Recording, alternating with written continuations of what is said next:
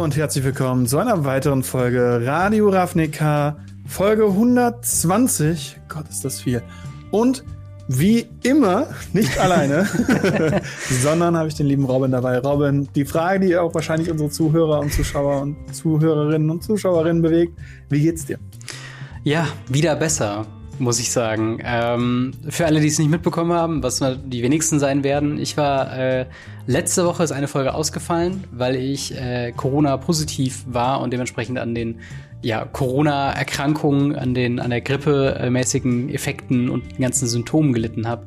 Und am Anfang ging es tatsächlich noch. Da habe ich ja noch quasi unter äh, Ibuprofen-Einfluss so eine halbe Folge noch aufnehmen können, damit wir ein bisschen was für die erste Woche haben, wo ja noch ein bisschen mhm. was schiefgegangen ist. Und dementsprechend machen wir heute eine ganz reguläre, vielleicht mit ein kleines Tacken längere Folge Radio Ravnica, denn es hat sich ein bisschen was angesammelt. Ähm, zum einen, äh, beziehungsweise sag mal, was, was haben wir eigentlich heute alles? Ja, unendlich viel. Also wir haben natürlich dadurch, dass wir jetzt gerade in dieser Crimson Vow Release Phase nicht da waren, müssen wir das natürlich alles mal aufarbeiten. So Crimson Vow, ähm, wie sieht das aus? Hat das Set Einfluss? Was für Erfahrungen haben wir bisher damit gemacht? Und so weiter und so fort. Und natürlich haben wir bisher noch keine Top 3 Liste von genau. den coolsten Karten, was sehr schade ist, weil es gibt eine Menge coole Karten. Und ja, dementsprechend, hm, dazu haben wir noch zu einem äh, Wochenende, was dieses Wochenende ist, also beim ja. Zeitpunkt der Ausstrahlung. Und zwar Eternal Weekend und ein großes, großes Hiccup. Und ich bin gespannt, ob das funktioniert. Wir nehmen ja immer so ein, zwei Tage vorher auf. Und das wird, das wird interessant. Und dann haben wir die, das beliebteste Thema, was wir jemals auf dem Channel hatten. Secret Player Updates. Natürlich. Wir haben neue News. neue News auch gut. Wir haben seltsame, sehr, sehr seltsame Dinge und Dinge, über die sich Leute aufregen. Ja, also wenn, wenn wir glaubt, noch Zeit haben. Hm? Ja. Wenn ihr glaubt, dass Secret Lair äh, bisher weird waren, jetzt wird es richtig komisch und jetzt sehr, sehr merkwürdig. oh ja. Und ja, wenn wir noch Zeit haben, machen wir Ask Us Anything. Genau. Wissen wir noch nicht von der Zeit her, ob wir es schaffen oder nicht. Wir haben echt viel vor. Ja. Und ähm, ja, ansonsten, wenn wir Zeit haben, werden wir Fragen aus dem Discord von euch vorlesen und diese beantworten. Genau, und das äh, bringt uns auch schon zum äh, einen sehr guten Punkt. Und zwar, wenn ihr un mit uns interagieren wollt, dann könnt ihr das natürlich sehr gerne machen auf äh, eben erwähnten Discord-Kanal, der Gamery slash Radio Ravnica-Kanal, alles verlinkt in der Videobeschreibung, genauso wie Instagram, Twitter, äh, und natürlich der Aufruf, wenn ihr das Ganze auf YouTube schaut, dann wären wir euch sehr dankbar, wenn ihr das Ganze hier abonnieren könntet, dem Like geben könnt. Dasselbe natürlich bei Spotify oder Apple Podcasts, äh, wo auch immer ihr euren Podcast denn normalerweise herbekommt. Und das äh, sorgt auch dafür, dass ihr in Zukunft keine Folge Radio Ravnica verpasst wenn sie denn dann kommt. Äh, und ja, auch da, wie gesagt, positive Bewertungen, Daumen hoch, hilft uns alles noch weiter zu wachsen und äh, das wäre sehr, sehr schön. Ähm, außerdem könnt ihr uns noch finanziell unterstützen und zwar auf patreon.com slash gamery. Dort äh, findet ihr quasi dann den Weg direkt in unsere Endcard in jedem YouTube-Video, äh, als auch halt am Ende von jedem Podcast werdet ihr ab einer gewissen Stufe genannt und ihr bekommt den äh, Podcast in voller Länge als Video zur Verfügung gestellt. Auf YouTube gibt's dann normalerweise immer nur die einzelnen Themenblöcke als äh, Folge äh, dafür online. Und äh, ich lade aber noch mal eine volle Version für die Patreons quasi hoch als kleines Dankeschön für euren Support. Und ich würde sagen, damit schwingen wir uns ins erste Thema rein.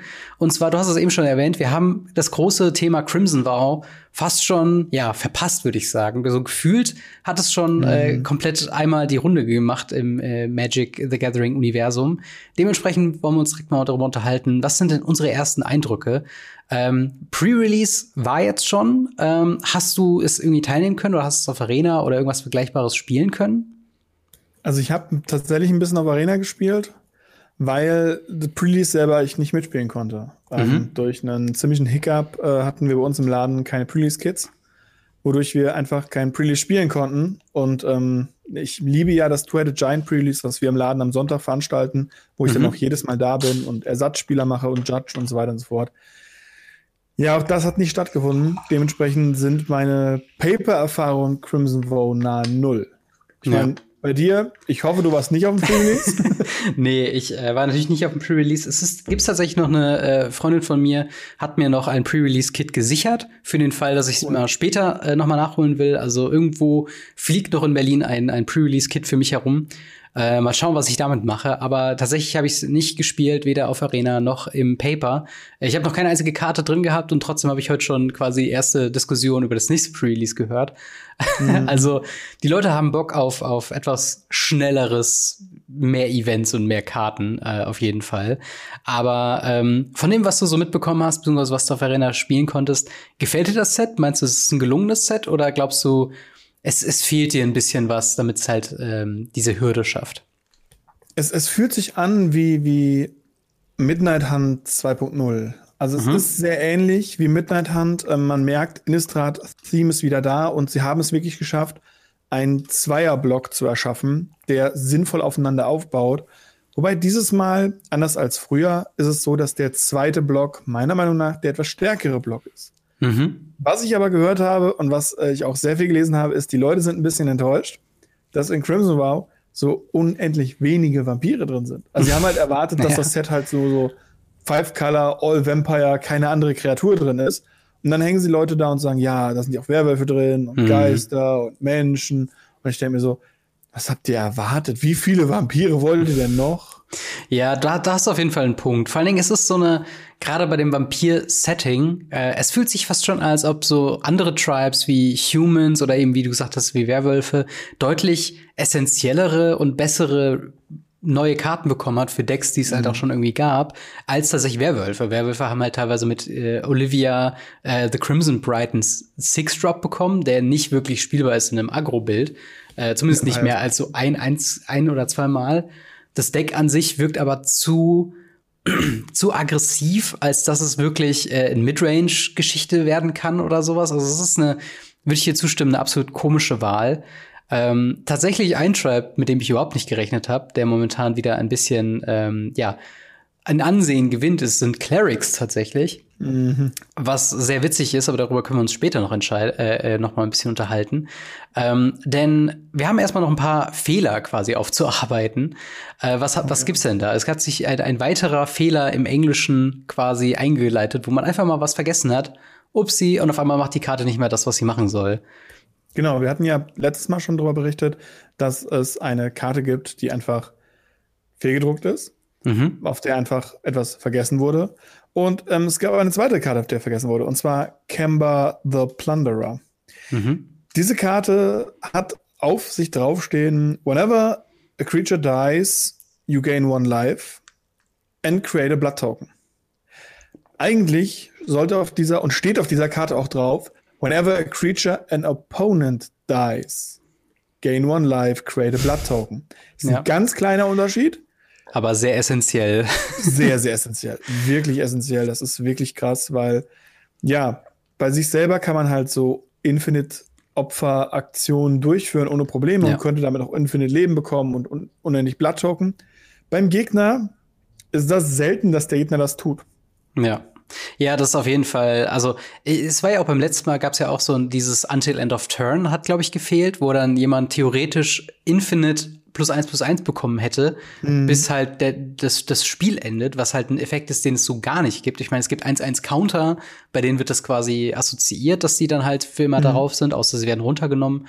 Ähm, aber das ist halt auch wieder so ein Fehler, wo man denkt, okay, das das klingt so ein bisschen nach Flüchtigkeitsfehler. Es klingt einfach, hat man nicht richtig drüber geguckt und wie gesagt, Wizards of the Coast hat's bestätigt. Dieser Text ist im Oracle-Text, also im reinen Regeltext, den man online nachgucken kann, ist eben dieses äh, An Opponent Controls hinzugefügt worden. Nur auf der gedruckten Karte ist es nicht. Ähm, und das ist schade, gerade wenn man sich neue Karten anguckt und dann steht da nicht drauf. Die Leute lernen die Karten erstmal kennen und da steht dann nicht drauf, was die Karte eigentlich macht, was ja, ja das ist sehr ich mein, schwierig. Ich bin schon ganz glücklich, dass ich in Deutsch keine Rechtschreibfehler bisher gefunden habe. Ah, ja. Ich habe jetzt das neulich stimmt. noch mal mir das ähm, Pioneer Monorote Burn Deck angeguckt in Deutsch. Mhm. Und selbst da sind Rechtschreibfehler drin auf den Karten. auf bestehenden Karten sind Rechtschreibfehler. Ich mir denke, ja. Why? How? Und, Und wenigstens sind bisher zumindest keine Fehler. Wenn ihr noch Fehler habt, unten in die Kommentare über den Discord oder ähnliches bitte, bitte schreiben. Definitiv. Ähm, ich sammle sowas. Ich finde sowas großartig. Ja, ich glaube, der Fehler war äh, bei äh, Chandra, ne? Torch of Defiance, genau. die irgendwie irgendwas wurde umlauten. Schadens minus Punkte. Schadensminuspunkte, die, wer, wer hätte das ja nicht gedacht? Ja, das ist ganz, ganz komisch, was da teilweise in der Übersetzung hängen bleibt. Vor allem, wenn man es eigentlich schon richtig gemacht hat. Mhm. Es muss ja eigentlich nichts angepasst werden, wenn es, äh, ja, wenn es da nichts gibt. Aber wir, wir reden mal ein bisschen über die Auswirkungen. Äh, natürlich das, ich sag mal, Hauptformat, was von ähm, Crimson Vow geformt wird in der gewissen Weise, ist eben Standard. Und ja. äh, darauf haben sich ja auch einige gefreut. Das wurde sehr groß äh, haben wir auch immer wieder gesagt, okay, das Epiphany-Problem, das is it äh, Control-Problem, was wir aktuell haben im Standard. Oder manche würden auch sagen, okay, das ist halt eben Standard, da gibt's halt eben nur drei Decks.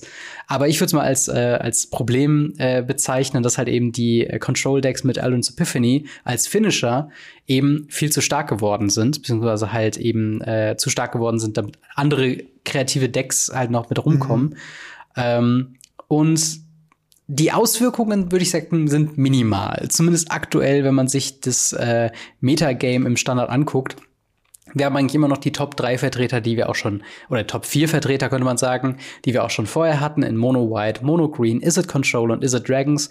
Das heißt, die äh, Strategien, die vorher funktioniert haben in Mono White mit einfach schnell Agro und den Rest dann mit Creature Lands äh, niederballern, ähm, das funktioniert nach wie vor das ähnliche in Mono Green, nur halt mit größeren Kreaturen, die dann äh, mit Ranger Class und äh, Seeker's Chariot ein bisschen diverser aufgestellt sind, aber natürlich eben, ich glaube, dass das Format formenste Deck halt die Izzet Decks mit Epiphany, denn selbst die Dragons Variante meiner Meinung, also soweit ich weiß, äh, spielt halt zumindest im Sideboard, äh, also nee, im Main Deck auch drei Elrond's Epiphanies, haben dann eben nur das Smoldering Egg, äh, Goldspan Dragon und Imerith Desert äh, Doom ähm, Creature Package mit ein paar Drachen noch mit drin. Mhm. Ähm, also eigentlich nicht so große Änderungen drin, vor allem wenn man sich die Decks mal anguckt. Also Mono White hat natürlich, wir haben es vorher schon gesagt, und es ist ja der, der, der größte und wichtigste Reprint irgendwie aus dem Set für sehr viele Formate. Talia, Guardian of Thraben. Mhm. Sehe ich jetzt hier eine Liste mit drei im Two-Drop-Slot. Ähm, hat, soweit ich weiß, den ähm, Clarion Spirit ersetzt. Ähm, aber sonst das restliche Deck sieht sehr, sehr gleich noch aus. Ähm, aber Talia, dass das einen Eindruck macht, das war zu erwarten, oder? Ja, absolut. Also nicht nur im Standard, auch Pioneer. Ähm, mhm. Aber ich, ich finde es ein bisschen krass. Ähm, bei mir ist es ja so, gerade Talia ist für mich ja so eine absolute Herzkarte. Es ist ja, gibt einen Grund, warum ich mir jetzt ein Pioneer-Deck bauen muss. Ein theoretischen Standard-Deck, aber ja. Das muss ja niemand wissen. Ich finde es halt ganz interessant, dass diese, diese Karte ähm, eine, eine, einen Preiszerfall durchgemacht hat, relativ zügig, mhm. als sie gedruckt wurde, und jetzt schon wieder anfängt, ein bisschen zu steigen. Ja. Wo ich halt sage, so, ja, was habt ihr erwartet? Die Karte wird wahrscheinlich in allen Formaten dann auf einmal gespielt. Warum nicht? Ja, das ist eben das Ding. Mono White ist sehr beliebt, immer noch bei sehr vielen Leuten. Und äh, Talia ist mit einer der besten Mono White oder generell White-Karten, die man spielen kann. Äh, in mhm. Pioneer gibt es tatsächlich sehr interessante Entwicklungen. Zum einen, dass man sagt, okay, äh, ähnlich wie ja auch meine äh, äh, Variante, quasi so ein Humans, Mono White, Death in Texas Package mit Talias Lieutenant, eben sehr viele plus eins plus eins Counter und eben diesen Disruption-Effekten mhm. äh, halt arbeitet. Aber ich habe auch ähm, weiß-grüne Karten äh, oder weiß-grüne Decks gesehen, die dann eben mit äh, Collective Company arbeiten, weil da natürlich mhm. auch eine Talia super reinpasst. Orzov Builds ähm, habe ich auch schon gesehen, die dann tatsächlich die Route gehen mit ähm, äh, Silver Cool Silencer, halt eben noch mehr Disruption, noch mehr Hand Disruption und so weiter. Und das ist tatsächlich mhm. eine sehr, sehr schöne Geschichte, äh, wo Talia halt eben nicht nur diese Death in Texas mäßigen oder ähnlichen Decks halt bevorzugt, sondern halt auch eben, äh, ja, Human Tribal Decks. Wir haben ja auch noch da den ähm, plus eins plus eins Training-Typen äh, aus mhm. der Legendary, ich weiß gerade nicht mehr, wie er heißt. Ähm, aber er ist quasi auch noch ein sehr intensives äh, Thema damit drin. Es gibt diesen Three-Drop, der äh, aus ähm, Midnight Hunt der Protection from Werwölfen gibt, was jetzt nicht relevant ist, oh, ja. aber trotzdem weitere plus eins plus eins Counter verteilt. Also Humans und Pioneer kann man auf viele oder vielfältige Art und Weisen tatsächlich bauen. Und ähm, wie gesagt, Talia ist da ein, ein pochendes Herzstück von. Ähm, und über, überrascht mich natürlich null, aber es erfreut mich einfach. Es ist eine schöne Karte und es ist einfach schön zu sehen, dass man tatsächlich in Pioneer dann doch noch so viel mit damit machen kann auch. Aber sonst, wie gesagt, wenn man sich das äh, Mono Green Agro Standard Deck anguckt aktuell, also es gibt, glaube ich, keine einzelne Karte, die aus ähm, dem neuen Set irgendwie mit drin ist. Also eigentlich, mhm. also das, das Deck, was ich hier sehe im, in der Meta-Liste, das hat, spielt keine einzige Crimson Vow-Karte. Ähnlich sieht es natürlich aus mit dem Is It Control und Is It Dragons Deck. Es ist ein bisschen schade, aber wir müssen auch noch dazu sagen, wir sind auch noch ganz, ganz am Anfang, was diese sagen, Sachen angeht. Also es kann auch echt gut sein, dass da ein bisschen herumgebrewt wird. Und jetzt weiß man ja quasi, wer die größten Feinde sind im, im, auf der Ladder sozusagen. Äh, aber tatsächlich ein Deck, was neu ist oder was zumindest jetzt mit Crimson Vow ein bisschen an Popularität gewonnen hat, ist das äh, Orzov äh, Clerics Deck, was äh, Voice of the Blessed bekommen hat eine, ähm, man könnte fast sagen, einfach ein besserer Ajani's Pride Mate. Und Ajani's Pride Mate ist auch eine ja. sehr beliebte Karte in Magic the Gathering. Ähm, für alle, die es nicht äh, kennen, Voice of the Blessed ist eine 2-Mana 2-2 äh, für zwei Weiße mit, äh, also 2-2 Spirit Cleric.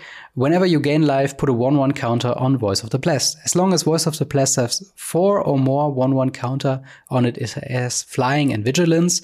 As long as Voice of the Blessed has 10 or more counters on it, it äh, has Indestructible. Also je mehr Counter draufkommen, desto mehr Fähigkeiten bekommt die Karte.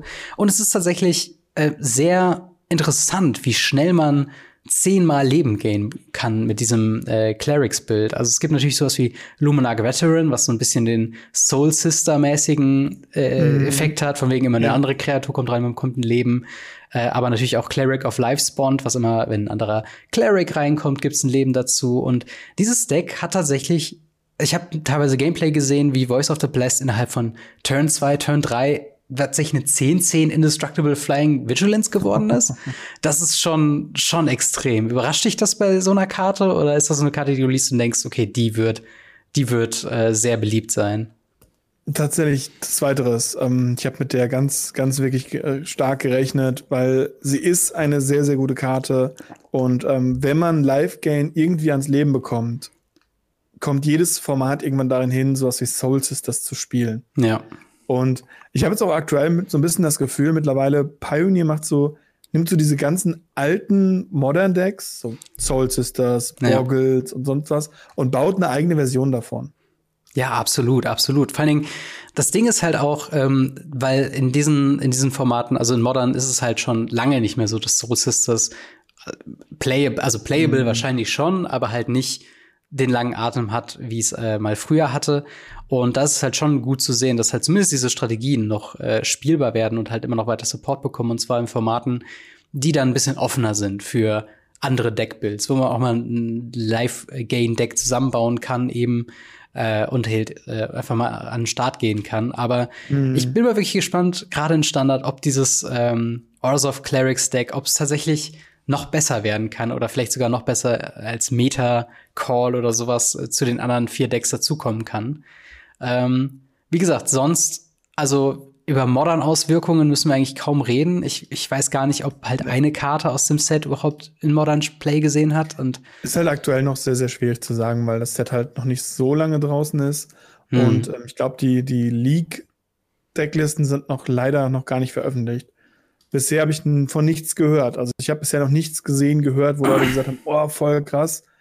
Ähm, also bisher würde ich davon ausgehen, äh, meh. Ja, es gibt vor allem, also es gibt diese eine Karte, ähm, wo die auch überall mal besprochen wurde. Diese ein Mana mit Cleave, die irgendwie äh, Counter-Target ähm, Spell ja. und dann in den, in den eckigen Klammern, wenn sie irgendwie nicht mit Mana bezahlt wurde oder sowas, was halt gegen die ähm, Crashing Footfall Decks teilweise genutzt werden könnte. Ich weiß nur leider gerade nicht, wie die heißt. Das ist, glaube ich, eine blaue Ankamen oder sowas. Ähm, und dann ist sie halt quasi für Cleave, ist es einfach eine drei Mana äh, Cancel quasi. Ähm, also das ist die einzige Karte, die, wo mir gerade eingefallen ist, okay, das könnte Play sehen, weil halt gerade Izzet immer noch sehr stark ist in Modern, ähm, mit äh, den ganzen, äh, ja, eben Izzet Murktide Region Deck. Wir haben natürlich immer noch Ragavan als äh, eine sehr dominante Karte.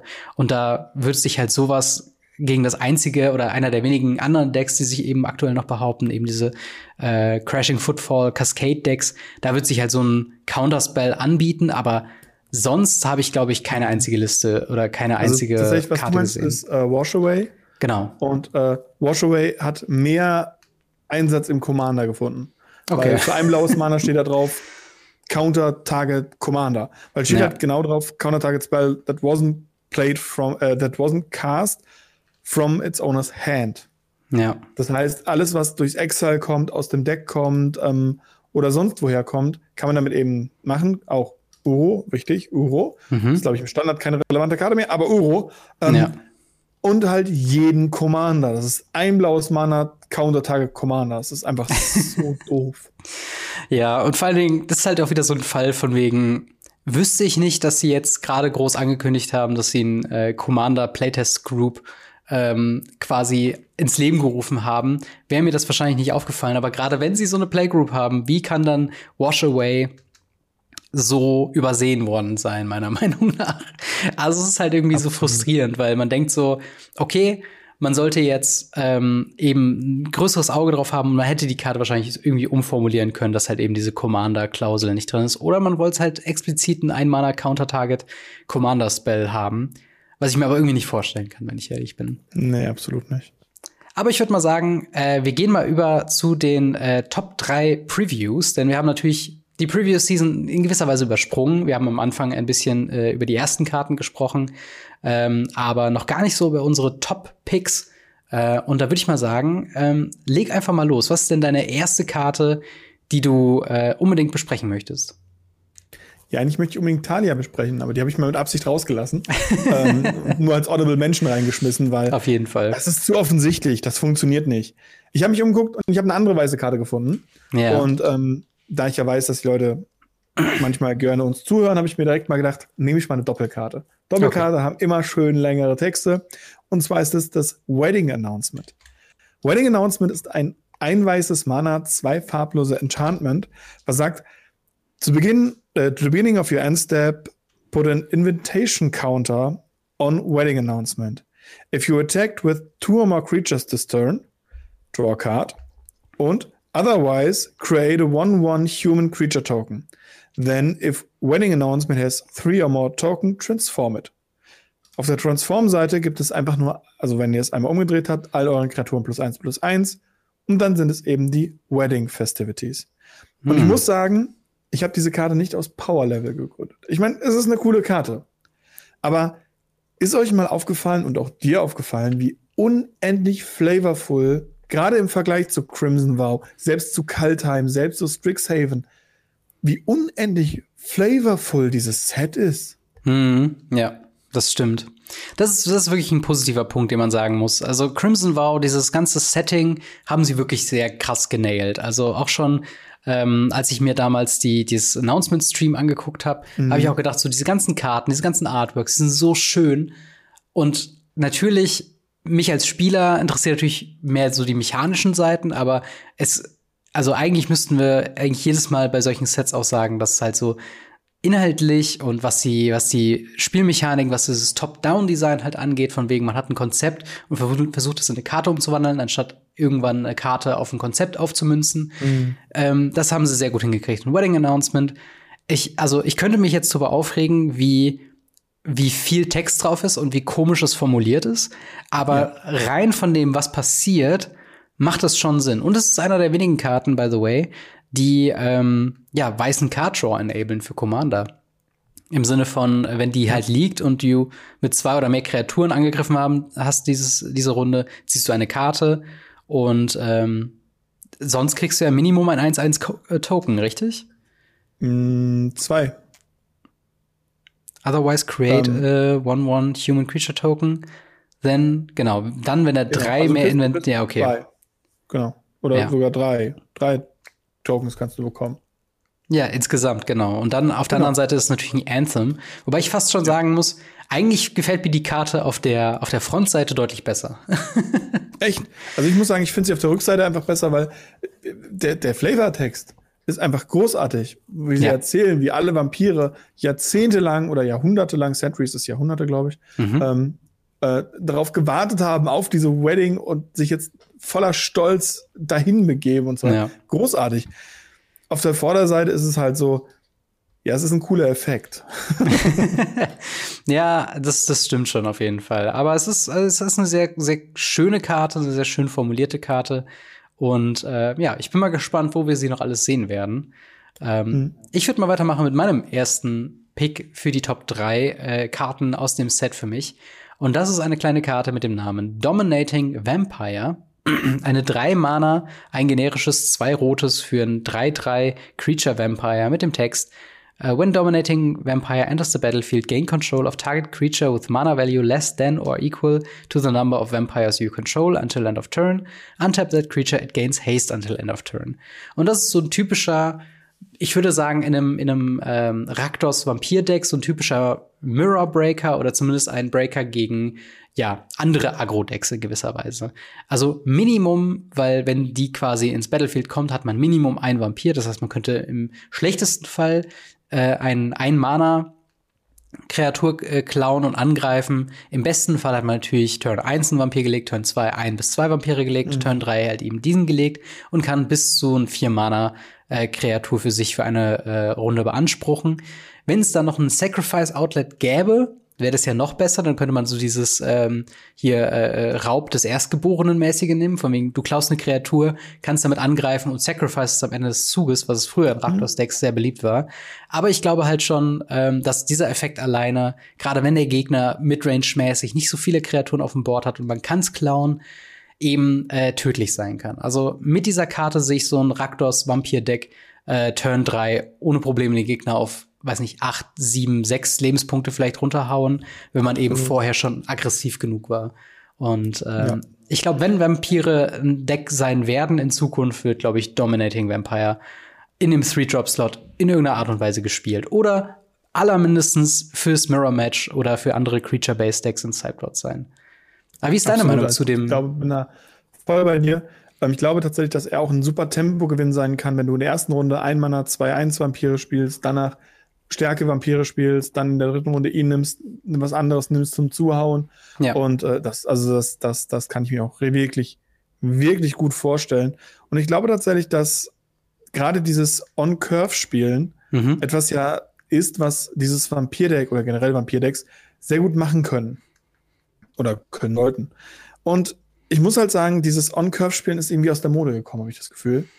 Ähm, ja. Und ich glaube, mit diesem Vampir-Deck kann man das nochmal noch mal ins Leben rufen, weil wenn man On Curve spielen kann, ui, das dann, dann, dann, dann tut das weh, glaube ich. Auf jeden Fall. Also es ist so oder so, im, im richtigen Moment gespielt kann es wirklich eine Big Impact-Karte sein. Und gerade so bei den Mana-Kosten, so wo ich sagen würde, dass man es tatsächlich in einem Vampir-Deck competitive spielen kann. Äh, es ist halt nicht wie, keine Ahnung, Olivia, äh, weiß nicht, Crimson Bride, so ein Sechs-Mana-Vampir, wo man sagt, okay, das ist für Commander, sondern hier mm. ist es halt mhm. wirklich so ein schöner äh, Vampir, den man viermal im Three-Drop-Slot spielen kann, meiner Meinung nach ohne Probleme. Aber was ist denn deine nächste Karte? Meine nächste Karte ist eine Ankam. Meine nächste Karte ist eine Ankam, die mich sehr glücklich gestimmt hat, weil da muss ich kurz ausholen. Es gibt die Karte Soul Guide Lantern. Mhm. Ist mittlerweile ein Staple geworden in Legacy, in Modern, teilweise auch im Commander. Ist ein Mana-Artefakt, was Karten aus dem Gegnerfriedhof entfernt. Diese Karte ist mittlerweile, ich glaube, 4 Euro schwer. Ist krass, wie sehr die halt gewachsen so, ist. So, okay, ja. ihr habt halt null Budget-Optionen dafür. Und 4 Euro Karte, nein. Hm. Und Wizards hat das erhört. Wizards hat jetzt die Lantern of the Lost gedrückt. Eine Karte für ein farbloses Mana, beziehungsweise ein generisches Mana, mhm. um genau zu sein. Ist ein Artefakt, was, wenn sie ins Spiel kommt, eine Karte aus dem Friedhof, also aus irgendeinem Friedhof exilt. Und ihr könnt das Ding für ein Mana tappen, opfern und exilen. Nicht opfern, exilen. Mhm. Und ihr exilt alle Karten aus allen Friedhöfen und zieht eine Karte. Das ist meiner Meinung nach A, eine Budget-Option für die Soul Guide Lantern. Mhm. Und B, gibt es genug Decks, denen ihr eigener Friedhof total egal ist und eigentlich die nur davon profitieren, dass sie auch den eigenen Friedhof wegnehmen. Das heißt, ihr habt dann nicht nur Ingravitate, sondern auch das Card Draw, wo ihr euch bei der Soul Guide Lantern ja entscheiden müsst, welches von beiden ihr nehmt. Ja, also absolut. ich glaube, sowas ist ganz cool, dass Wizards da wieder hingeht und so eine, eine beliebte Karte in leicht abgewandelt macht. Ja, und vor allen Dingen ist es äh, sehr interessant, weil diese Tormon-Skript-Varianten, würde ich sie jetzt mal nennen, ja. so diese günstigen äh, 1 bis 0 Mana-Artefakte, die halt mhm. ein äh, Graveyard exilen und dann je nachdem mehr Effekte mit drin haben. Ich glaube hier dieser äh, Protenages Stone oder sowas oder sowas oder Relic, Relic of Progenitus. Genau, so heißt das, genau. Das ist ja auch so ein Vorreiter von diesem genau. Stil von Karte und äh, ich finde halt hier trifft halt genau die Kerbe, die du gesagt hast. Das ist halt für Decks, die halt eben nicht Soulguide Lantern brauchen, weil Soulguide Lantern nur den gegnerischen Graveyard exiled. Hier ist es quasi einfach nur eine Budget-Option. Wenn man selbst faires Deck spielt oder Graveyard-Interaktion, ähm, kann man das einfach nehmen. Man zieht noch eine Karte oben drauf. Das heißt, sie ersetzt sich selber. Sie exile natürlich im ETB direkt schon eine Karte vom Graveyard. Also wenn man da einen Uro oder einen Croxer oder sonst irgendwas auf der anderen Seite hat, dieses nervt, kann man das eben wegsnipen und hat dann im Nachhinein noch dieses äh, ja, den zweiten Graveyard-Hate sozusagen. Mhm. Und tatsächlich ist mir auch gar nicht aufgefallen, dass wir das aktuellen Standard noch nicht hatten, bevor wir jetzt diesen äh, Print in Crimson Vow hatten. Zumindest meiner Meinung nach nicht, weil Graveyard Hate war sehr war sehr locker gesehen und äh, das könnte natürlich auch ein gutes Mittel im Standard sein, äh, vielleicht diese ganzen Izzet-Decks ein bisschen anzugreifen. Denn das ist so ein geheimer, in Anführungszeichen, geheimer Modus bei diesen ganzen Lear-Decks, die eben, äh, oder war es Lear? Auf jeden Fall diese eine Karte, die halt quasi alle Karten aus dem Friedhof Flashback gibt. Ähm, mhm. solange man eben den, die normalen Mana-Kosten für die Flashback-Kosten zahlt.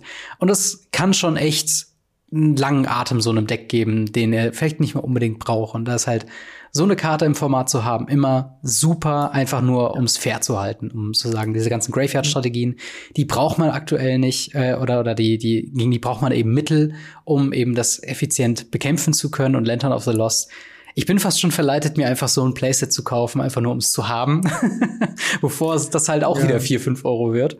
Ähm, denn ja. sowas ist einfach beliebt. Und ja. Also, würdest du es denn, Würdest du es denn in deinen Decks ähm, ersetzen durch Soul Guide Lantern oder? Also ich habe ein Deck, ähm, und zwar Death in Texas, wo ich es drin ersetzen werde, mhm. weil mein eigener Friedhof ist mir egal und ich kann eine Karte mehr ziehen. Was will ich mehr? Mhm. Ähm, aber die meisten anderen Decks, die ich habe, sind leider Gottes auf ihren Friedhof angewiesen. Ja, okay. Ja, gerade gerade in Legacy ist es natürlich so ein Ding, da will man seinen eigenen Friedhof auch als äh, Ressource quasi nutzen. Aber trotzdem, also ein sehr, sehr schöner Pick, bin ich absolut bei dir. Ähm, wird einer dieser Karten, wo man sich dann in zwei Jahren umguckt, hä, die ist sechs Euro? Wie kann das denn sein? Eine andere Karte, die ich jetzt nicht so hoch ansetzen würde, aber trotzdem vielleicht ein, ein ja, wichtiger, wie soll man sagen, Klebstoff für äh, gewisse Decks sein sollte, ist zwar, äh, ist Felsdinger. Eine ebenfalls Uncommon, 3 Mana, 3-2 äh, Uncommon Creature Zombie Scorpion mit zwei generischen und einem schwarzen. Äh, und das hat folgende Effekte. Und zwar zum einen Death Touch. Also Todesberührung, wenn äh, Combat-Schaden diese Kreatur an eine andere Kreatur macht, stirbt die andere Kreatur mit. Exploit, was eine wiederkehrende Mechanik ist in diesem Set, die quasi sagt, wenn diese Kreatur ins Spielfeld kommt, kann man eine andere Kreatur sacrificen. Sternchen, man kann sie selbst auch sacrificen, wenn man will. Und dann noch den Text, when Fellstinger exploits a creature, target players Target Player draws two cards and loses two life. Also quasi ein Sign Blood auf einer Kreatur für ein Mana mehr und die Kreatur an sich ist eine 3-2 mit Death Touch. Äh, vorausgesetzt, man kann natürlich eine andere Kreatur sacrificen. Und ähm, ich habe es schon mal gesagt, ich glaube immer noch so ein bisschen an Zombie-Deck. Ich momentan so die erste Woche Crimson Vow sagt mir eher was Gegenteiliges, mhm. aber ähm, so ein bisschen glaube ich noch, dass es ein Sacrifice-mäßiges äh, Deck vielleicht noch geben könnte. Und ähm, wenn, dann ist halt dieses ähm, Sacrifice a Creature, Draw two Cards, Lose two Life ist halt essentiell. Es ist so wichtig, in einem aggressiven oder halt auch in einem midrangigen äh, Deck Karten zu ziehen. Und dieser Three-Drop macht halt einfach so viel in so einem Deck. Es gibt dir halt eine Möglichkeit, eine Kreatur zu sacrificen, dann eben noch Card Draw zu haben. Und wenn du es halt gar nicht, wenn du gerade gar nicht sacrificen kannst und auch die Kreatur als Blocker brauchst, ist es immer eine 3 Mana 3-2 mit Death Touch. Das heißt auch Minimum spielbar und kann halt eben eine größere Kreatur eben mit in den Tod reißen. Ich finde keine überwältigende Karte, aber eine dieser typischen Karten, wo man denkt, okay, das wird mich nicht überraschen, wenn sie in einem passenden Deck viermal gespielt wird, oder? Ja, absolut. Also ich glaube auch, dass es eine, eine kleine Karte ist, die einen Effekt hat, den man schnell übersieht, mhm. die aber sehr, sehr mächtig ist und eben auch sehr, sehr viel Potenzial hat. Ich bin gespannt, ob es noch irgendwie rauskommt, das Potenzial oder nicht. Mal gucken. Ja. Aber was ist denn deine äh, letzte Karte für heute? Ich habe so viele Karten. Einfach viel zu viele Karten. Ich, ich, ich möchte äh, äh, anpreisen, wie, wie toll äh, Chandra Dress to Kill ist. Oh ja. Ich möchte blau-weiße Legendary Spirits an. Ich möchte alles an. Kann ich aber nicht. Kann ich aber nicht. Ich habe ja nur noch einen Pick. Und äh, den habe ich dem Vampir geopfert, in Anführungsstrichen geopfert den ich in dem Set tatsächlich am coolsten finde. Hm. Und zwar Edgar Charmed Groom. Der 4-Mana 4-4 legendäre Vampir-Nobel, der sagt, alle anderen Vampire kriegen plus 1 plus 1. Und wenn er stirbt, kommt er transformiert wieder aufs Spielfeld. Mhm. Zu Beginn des Saisonsegments kriegt man einen 1-1 schwarz-weißen Vampir, also wenn der sich umgedreht hat, mit Lifelink. Und wir legen eine Blutlinienmarke auf dieses Artefakt. Und dieses Artefakt heißt Edgar Markens Sarg in Deutsch. Also mhm. Coffin in Englisch. Und wenn da drei oder mehr Blutlinien-Counter drauf sind, transformiert sich das Ding wieder zurück in Edgar, Mar äh, nicht Edgar Markov, sondern Edgar Charmcrew. Ja. Mega. Erstens, ihr habt einen Commander, der nicht stirbt. Zweitens, ihr habt schwarz-weiß Vampires. Mega cool, wer braucht schon rot? Mhm. Drittens, er gibt so viel cool, es, es, es, das Artwork, der, der Flavor, die ganze Karte. Ich liebe diese Karte und ich hoffe, hoffe, hoffe, dass irgendjemand das da draußen irgendwie ans Laufen kriegt, da ein cooles Deck draus zu machen. Weil ich finde die Karte auch echt nicht verkehrt. Klar, du musst drei Runden warten, bis der wiederkommt, aber mhm das ist ein Vier-Manner, Vier-Vierer, der nicht zerstört werden kann, weil er immer und immer und immer wiederkommt. Und wenn er dann wiederkommt und ihr habt mit den, mit den kleinen 1-1ern nicht angegriffen, habt ihr dann auf einmal zwei, zwei Live-Linker rumliegen. Ja. Boah, das ist so stark. Auf jeden Fall. Also ich muss auch sagen, ich meine, diese Karte hat negative Seiten und es wurde auch hart diskutiert, diese Karte, neben noch einer anderen Karte, die wir vielleicht gleich mal name droppen. Aber mhm. ich würde dir auf jeden Fall zustimmen. Also zum einen flavormäßig ist es natürlich on top. Es ist so ein typisches Dracula-Ding, ähm, was uns auch zu dem Showcase-Frame nachher noch bringt, weil das hat natürlich auch eine Dracula-themed ähm, äh, ja, Karte bekommen. Und mhm. ähm, ja, das ist super cool, dass quasi, wenn äh, Dracula oder in diesem Fall Edgar ähm, eben getötet wurde, dass es sich im, im Sarg zurückzieht, dort noch einen weiteren Effekt hat und nach einer gewissen Zeit wiederkommt. Das ist einfach, das kennt man aus Castlevania, das kennt man aus äh, den Dracula-Filmen und so weiter. Das ist halt einfach ein cooler Effekt, ähm, der ihm halt eben äh, spielerisch noch ein bisschen mhm. Schutz gibt.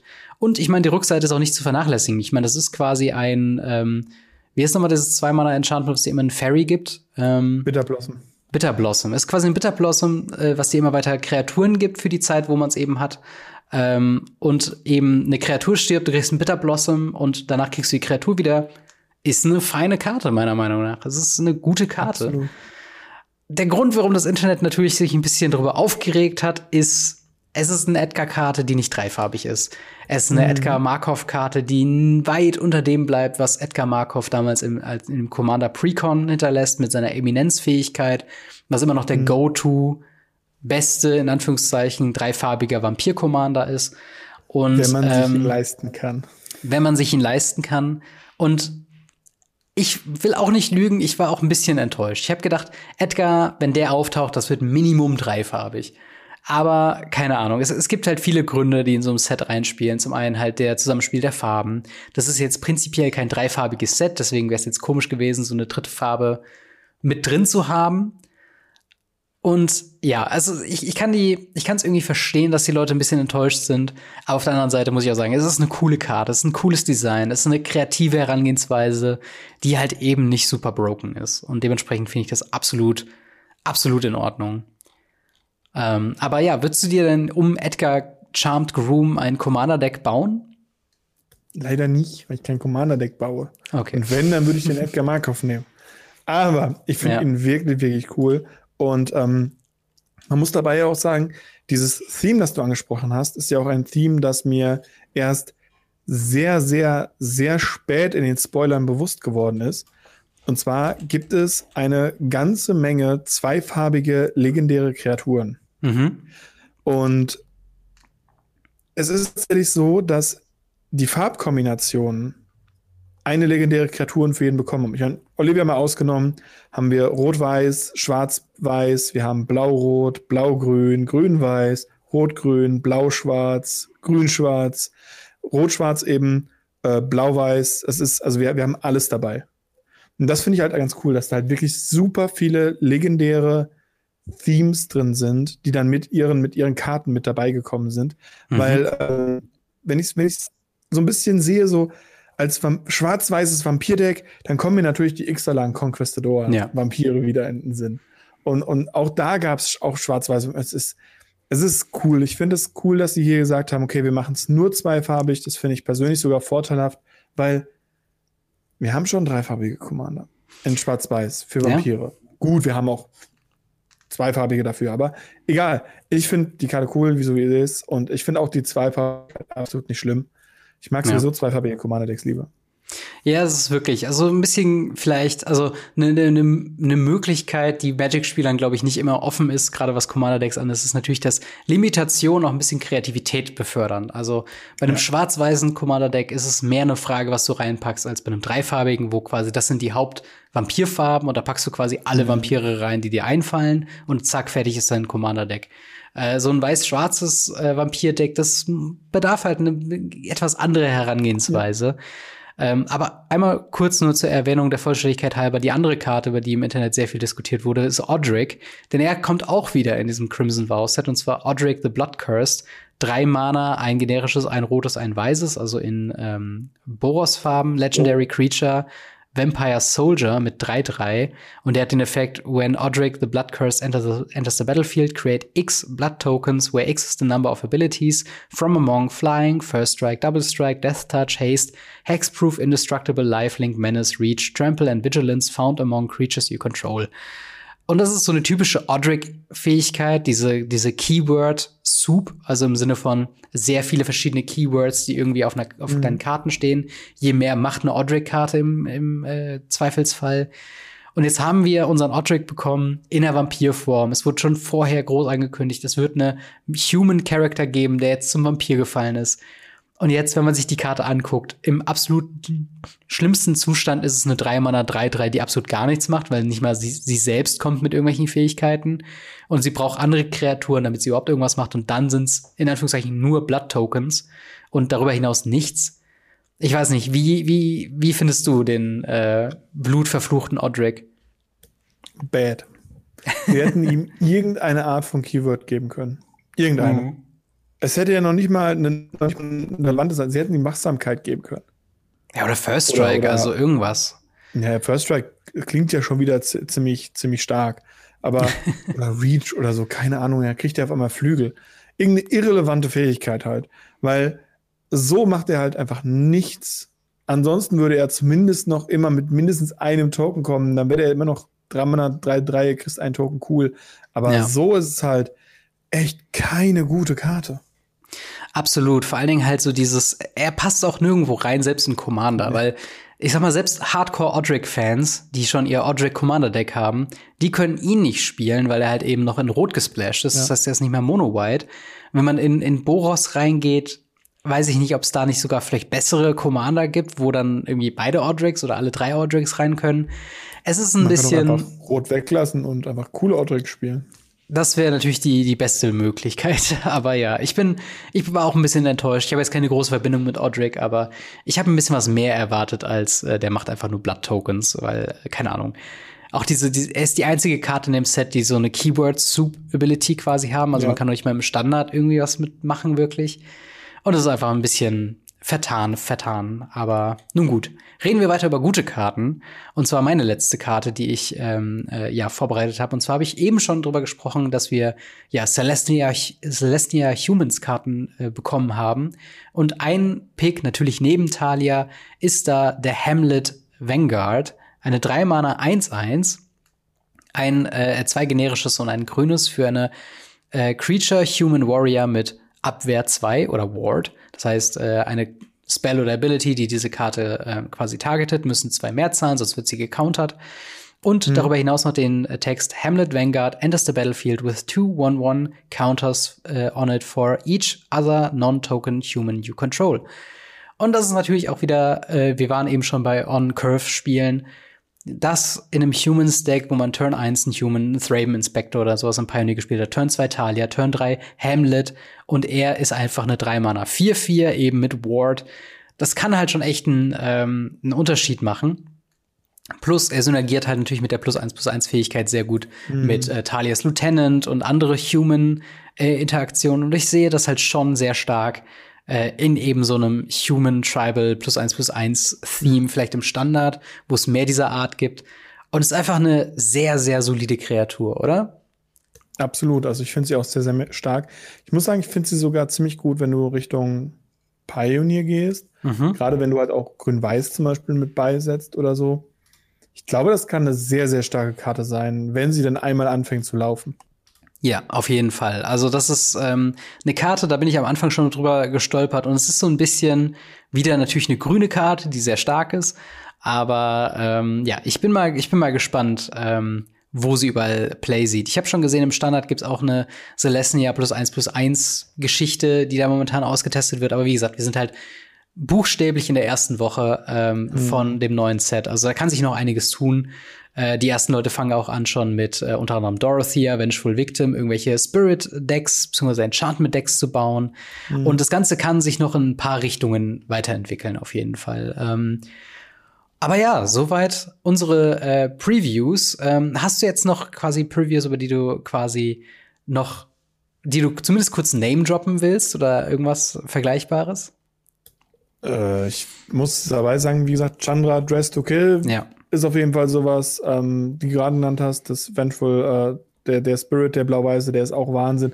Es sind so viele coole Karten drin ich weiß nicht, hast du was zum Name droppen? Bei mir ist halt zu viel, glaube ich einfach. ich würde vielleicht noch Hullbreaker Horror ähm, erwähnen, eine oh ja. 7 Mana, 7 8 Kraken Horror mit Flash, die nicht gecountert werden kann und immer wenn man einen Spell castet, kann man eine äh, ein Spell bouncen oder eine Nonland Permanent dem Gegner zurückbouncen. Und äh, da habe ich online gehört, dass sehr viele auch sehr erfahrene und gute Spieler gesagt haben, das Ding könnte neben Epiphany oder in Ergänzung mhm. zu Epiphany eben ein äh, Control Finisher werden. Also sollte Epiphany gebannt werden, kann man auf Hullbreak, äh, Hullbreaker Horror quasi mhm. zurückgehen, weil dann ist quasi so, wenn der einmal liegt, Flash am Ende des Zuges des Gegners, danach sich immer Mana offen halten für einen Consider, für einen Opt oder irgendwas Vergleichbares und einfach jeden Spell vom Stack zurück auf die Hand geben lassen. Das ist quasi mhm. besser als ein Counterspell. Ähm, auf jeden Fall. Aber ja, ich würde sagen, damit erstmal genug für Crimson Vow. Ähm, wir halten auf jeden Fall die Augen natürlich weiterhin offen nach äh, neuen verrückten Brews oder neuen ja, Kassenschlagern auf dem sekundären Markt. Ähm, schauen wir mal, was da alles noch kommt. Wir gehen aber mal weiter zu einem Leidenschaftsthema von dir, und zwar Eternal-Formate, beziehungsweise das Eternal Weekend.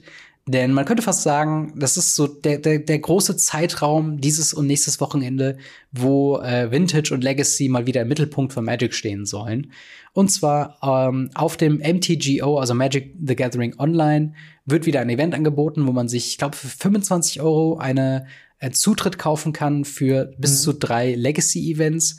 Und mit dem Erwerb dieses Tokens kann man für die Zeit ähm, sogar zwischen den äh, Turnieren komplette Legacy-Decks quasi sich ja. bauen, also sich jedes Deck zusammenbauen und hat komplett Zugriff, All Access äh, auf alle im Magic Online verfügbaren Karten und eben damit rumbrewen, spielen, Legacy spielen, auch im Freeplay oder halt in, in anderen Events.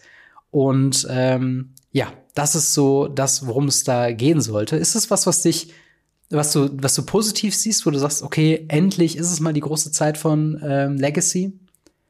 Ja und nein. Also auf der einen Seite natürlich, äh, ich finde es großartig, dass das Format wieder Liebe bekommt ich finde negativ, was damit noch so passiert drumherum, weil mhm. da ja mhm. doch noch, noch einiges bei rumkommt. Wir haben, glaube ich, noch nicht ganz so berichtet, weil es da noch alles für ein Tumult drum kommt. Ja. Ähm, da kommen wir dann gleich zu. Ich finde es schade, dass es Magic Online ist. Ähm, natürlich, im Paper kannst du es niemals machen. Du kannst nicht sagen, hier hast du 25 Euro, darfst alle Legacy-Karten. funktioniert halt nicht. Für Magic Online funktioniert es, das ist ganz cool. Und für die Leute, die auf Magic Online spielen, das ist auch wirklich, wirklich angenehm. Ich persönlich spiele es halt nicht auf Magic Online. Mhm. Aber das ist immer wieder die Zeit im Jahr, wo ich mir teilweise denke, so, hm, du könntest jetzt. Oder ich warte darauf, dass sie das Eternal Weekend irgendwann wieder in Paper bringen. Und dann kann ich endlich wieder Paper Legacy spielen. Genau. Und es ist ja auch eigentlich ein Paper-Event, muss man dazu sagen. Das mhm. findet jetzt nur dieses und ich glaube auch letztes Jahr online statt, letztes natürlich wegen Corona. Ähm, einfach nur, weil man dort eben keine Paper-Events groß stattfinden lassen kann. Aber ja, ähm, du sagst auch gerade so, du findest es gut auf der einen Seite, aber schlecht auf der anderen Seite. Gibt es momentan vielleicht problematische Ein-Mana-Affen, die vielleicht das, das Format dominieren? Auch. Sagen wir, es gibt problematische äh, fünf bis sechs Karten aus einem nicht definierten Modern-Set. ähm, es ist tatsächlich aktuell so, dass ganz viele Legacy-Spieler ähm, sehr unzufrieden mit dem Format sind. und auch sehr erfahrene, auch Content Creator und sonst was sagen, ey, dieses Modern-Format sieht total cool aus. Und ich mir denke so, ah, warum? Und mhm. es gibt sehr, sehr viele Leute, die ähm, von dem Format aktuell nicht, nicht so begeistert sind. Es gibt sehr, sehr viele Decks. Also es ist nicht so, dass die Decks nicht vielfältig sind.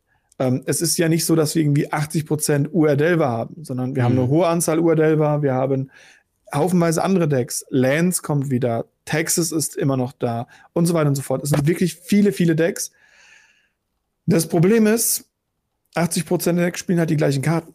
Hm, ja. Es sind immer wieder außerhalb des Cores, also man hat das, den, einen Core, einen Kern eines Decks, den, der, den das Deck ausmacht. Mhm. Und dann hat man halt so den Rest mit Modern Horizons 2 Karten vollgestopft. Und zwar mit ja. diesen wenigen fünf bis zehn Karten, die gut sind. Wenn Modern Horizon 2 generell einfach gute Karten gehabt hätte, dann wäre es ja nicht so schlimm gewesen, weil dann würde man einfach eine Menge verschiedene Karten reinnehmen. Dadurch, dass Modern Horizons 2 halt aber nur so fünf bis zehn sehr brokene Karten hatte, ja, werden die halt überall reingestopft, wo es geht. Die ja. drei meistgespielten Kreaturen im aktuellen Legacy-Format sind Modern Horizons 2 Kreaturen. Und Modern ja. Horizons 2 ist noch nicht so lange draußen. Das ist halt wirklich so ein Punkt, ähm, der fällt mir auch immer wieder auf, wenn ich jetzt auch gerade jeden neuen Standard-Set-Release irgendwie sehe. Es gibt natürlich auch immer YouTube-Content-Creatoren, die dann Top-Decks oder Top-Karten vorstellen, so wie ja auch mit unseren Top-Previews und so weiter. Mhm. Und es, es, wird immer wieder darüber geredet, dass ähm, in Standard-Sets ja potenziell auch noch fünf bis zehn Karten Modern Play sehen könnten. Ich sehe das mittlerweile kaum noch, weil eben dieser mhm. riesige Einfluss von Modern Horizons auf Modern und eben Legacy und auch Vintage im weitesten Sinne ähm, zeigt einfach, dass ähm, Wizards of the Coast momentan halt eine ganz klare Geschichte fährt, wo sie halt auf der einen Seite sagen, okay, wir haben hier Standard, das bedient äh, Standard, Historic, äh, vielleicht Historic, weiß ich gar nicht, wen, wen interessiert schon Historic, und halt eben Pioneer und dann eben Eternal Sets wie Modern Horizons, die halt eben äh, ja, Modern, Legacy und Vintage aufmischen. Und das sind dann so die zwei rotierenden Magic-Formate, wo es sich halt dann nur noch darum geht, dreht. Und in Modern kann man ja fast sagen, die beliebtesten Decks sind die, wo die meisten Modern Horizons 2 Karten drin sind. Und es tut ja. mir ein bisschen leid, dass es halt in ja in, in äh, Legacy ebenso zu sein scheint, dass die Karten halt nicht nur in Modern stark genug sind, sondern eben vier Ragavans und vier Murktide Regions eben auch alle Kreaturen sind, die du in einem Izzet Delver Deck brauchst. So, da ist nicht mal ein Delver mhm. drin mittlerweile. Also das ist halt wirklich eine, eine sehr schwierige Sache. Und wir haben halt eben schon die Ankündigung bekommen, äh, weil eben diese Situation in Legacy schon sehr lang kritisiert wird, dass es vor dem Eternal Weekend keine Bannings mehr geben wird. Da haben viele Leute ein bisschen drauf gehofft, dass man eben sagt, okay, man will das Format noch ein bisschen aufhübschen, man will halt so ein bisschen sagen, hey, wir machen jetzt noch mal hier, okay, wir machen jetzt noch mal äh, alles offen und sagen, okay, fürs Eternal Weekend bannen wir jetzt erstmal ein paar Karten, aber nein, das wird es mhm. nicht sein. Äh, wäre das was, was du dir gewünscht hättest oder äh, sagst du, okay, auch für dich als Langzeit-Legacy-Spieler ist es okay, wenn sie eventuell irgendwann mal was bannen? Nee, tatsächlich ist es einfach das Problem, dass äh, ich glaube, Wizards selber gar nicht sich, gut, das wissen wir ja, nicht mit den Formaten auseinandersetzt. Und ich glaube tatsächlich, dass sie einfach hingehen werden und werden sich anschauen, so, ey, das war das Eternal Weekend. 50% der Spieler oder 80% der Spieler haben sich mit Forests angemeldet. ja. Von den anderen 20% der Spielern nehmen wir einfach mal so die Top 4 Karten, die gespielt wurden und, und sägen die weg, die nicht Brainstorm oder Force of Will sind. Hm. Aktuell gehe ich davon aus, dass genau das passieren wird. Weil sie sich nicht genug mit dem Format auseinandersetzen, um zu sehen, dass das Problem des Formats sehr tief sitzt und in äh, Karten, die fest im Format verankert sind, welche sie jetzt aktuell am rausbrechen sind. Hm. Aber sie können ja jetzt auch nicht Modern Horizons 2 Karten ohne Ende bannen. Und dann hängen die Modern-Leute mit so großen Augen da und denken sich, wir wollen auch. Ja, das stimmt schon. Vor allen Dingen, ich habe halt äh, eine, eine Situation, die ich mal so ein bisschen äh, mit nachgelesen habe bei vielen Leuten, ist halt so dieses, dass so immer mehr und mehr so die Schuldigen nicht bei neuen Karten gesucht werden, sondern bei alten Karten. Sprich, mhm. eben die Brainstorms, die Ponders, die äh, Force of Wills. Days. Genau, Days. Äh, das sind alles so Karten, die sind in diesen Decks äh, sehr stark einfach präsent. Und ich habe das Gefühl, dass Brainstorm ist eine ikonische Karte für Magic the Gathering. Jedes blaue Deck in Commander und halt eben Legacy spielt es oder in jedem Format, wo man es spielen kann, äh, wird es halt gespielt. Glaubst du, Aber jetzt gerade, wenn wir immer wieder sehen, quasi neue Is-It-Varianten kommen in die Top-Listen, dominieren das Meta. Und irgendwann werden halt die neuen Karten gebannt. Glaubst du, es wäre so langsam Zeit, sich auch ein Legacy von Brainstorm zu verabschieden? Oder glaubst du, dass das nicht passieren wird? Hm, ich glaube nicht, dass Brainstorm gehen wird. Brainstorm, Ponder, diese ganzen Cantrips machen das Format aus und machen das Format zu dem, was es ist. Ich glaube, es ist relevanter, wenn man ähm, ein bisschen was an den Free Spells cuttet. Weil mhm. ähnlich wie in Modern ist, haben wir jetzt einfach im Legacy mittlerweile das Problem, dass wir zu viele Free Spells haben. Generell diese Obsession von Wizards, Free Spells und Eternal-Formaten, weil theoretisch ist Modern ja auch ein Eternal-Format, ja. ähm, ist, ist gruselig und äh, ich bin gespannt, wo uns das hinführt. Das ist, glaube ich, eher der Punkt, wo man ansetzen müsste. Genau, also mit Free Spells meinst du halt sowas wie Force of Will, Force of Negation, äh, Endurance. Oder auch die Elemental, die neuen zum Beispiel. Genau, genau das ist halt auch so ein Ding, ja, du, hast ja recht, das sind halt immer so diese fünf Mana-Spells, die ja dann auch von den Mana-Kosten zum Beispiel auch sowas wie äh, ja Fatal mhm. Push einfach eben umgehen, ähm, die sich dann halt irgendwie reinschieden lassen. Also, ne, das ist halt dann auch wieder so ein ganz großes Problem.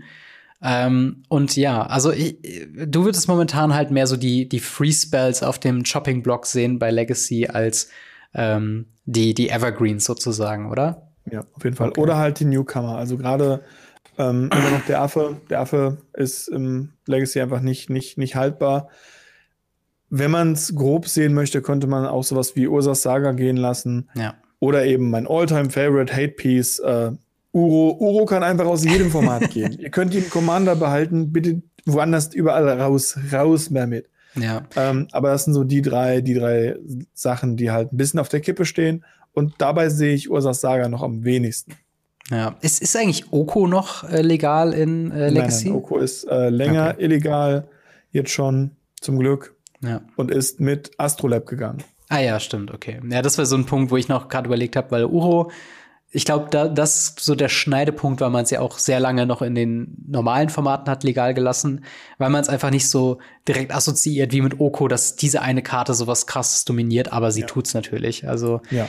Ich bin auf jeden Fall mal gespannt, äh, zum einen, wie beliebt das Eternal Weekend sein wird ähm, und zum anderen halt, ob sich halt wirklich was in Legacy ändert. Das passiert ja nicht so häufig tatsächlich, ja. weil es natürlich schon ein bisschen dieses, ähm, ja, so da passiert der Powerful Stuff. Das ist das Format, wenn du äh, verrückten Shit spielen willst und auch mit den originalen Duels spielen willst und so weiter und so fort. Also ich bin mal wirklich gespannt, ob sich da was tut. Und vielleicht sogar, ob sich da was noch vor Modern tut, weil äh, in Modern sehe ich da auch so ein paar Baustellen, die mal angepasst werden ja, müssten. Auf jeden Fall. Auf jeden Fall. Aber ich denke, dass es sich vorher tun wird, weil gerade diese, diese Events im Eternal-Sachen sind ja sehr beliebt.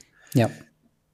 Wir können uns Bologna 2019 angucken, natürlich mit einem weinenden Auge, aber mhm. wir können uns angucken, es war der größte europäische Grand Prix, weil es ein Legacy Grand Prix war. Ja.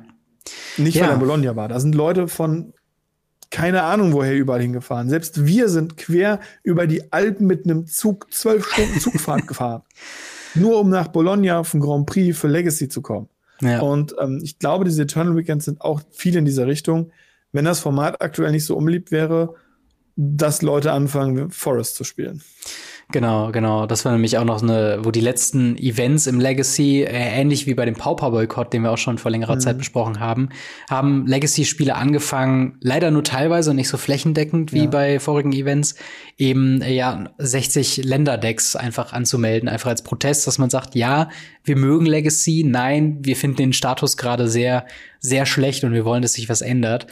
Und in ähm, Pioneer war halt dieses, dieses sehr interessant, dass die Leute gegen diese Decks dann aufgegeben haben, weil sie gemerkt ja. haben, oh, die tun gerade was für mein Spiel, für mein, dass die Leute halt sagen so, was spielt der da für ein Kram? Der spielt einfach nur Forest, ja, dann nehme ich halt den Freewin mit.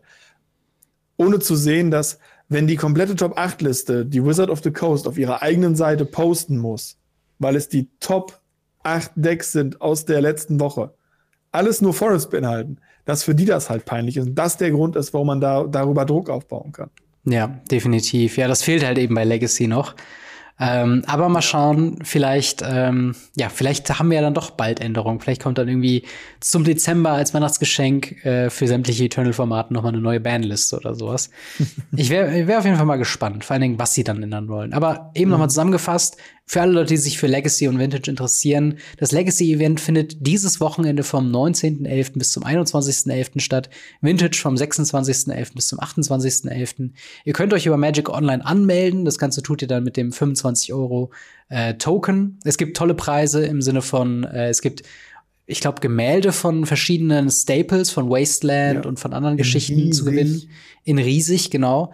Äh, natürlich auch Ingame-Preise, also äh, sprich, ihr könnt da Karten gewinnen, ihr könnt da äh, Ingame äh, Gems und, und Treasure Chests und so weiter gewinnen. Also da gibt's schon echt was einiges her. Und wie gesagt, ihr braucht mhm. die Karten online nicht zu besitzen. Ihr bekommt mit Kauf dieses Tokens All Access für die Zeit äh, des Eternal Weekends, beziehungsweise auch die Woche dazwischen, All mhm. Access zu allen Karten im Format. Also ihr könnt auch alternativ davon 25 Euro einfach ausgeben, ein bisschen Legacy für euch erkunden im ja, Free Matchup. Einfach mal gucken, wie's, ob es was für euch ist. Und ähm, ja, das soweit zum Eternal Weekend. Ich würde mal sagen, wir gehen weiter in Richtung Secret Lair Drops, denn wir haben mal wieder eine lange Liste an News bekommen. Zum einen eine Karte äh, oder, oder ein, ein Drop, wo ich, ich habe das auf Twitter gesehen und ich konnte es null einordnen. Es gibt auch keine offiziellen Artikel dazu auf Wizards of the Coast. Und ähm, ich habe gehört, du hast so ein bisschen recherchiert. Und zwar geht es ja. um das MSCHF äh, Cross Magic the Gathering ähm, Secret Lair Drop. Also mhm. erstmal, was ist denn dieses MSCHF und wie spricht man es eigentlich aus? Es ist im Endeffekt das Mischief. Okay. Und ähm, dieses Mischief-Kollektiv ist eine Gruppe an Verkäufern, die, wir haben sie selbst beschrieben, Weird Art Stuff verkaufen. Und zwar in Flash-Sales. Ähm, das Ganze läuft dann über eine Webseite und eine App ab, wo man dann auf einmal eine Nachricht bekommt, so du darfst jetzt kaufen, wenn du möchtest. Und dann kannst du das kaufen und darauf bieten oder je nachdem, was es ist. Dann auf der App und dann musst du auf diese Seite und es ist eine weirde Seite. Es ist eine wirklich seltsame Seite, wenn man da einfach drauf geht.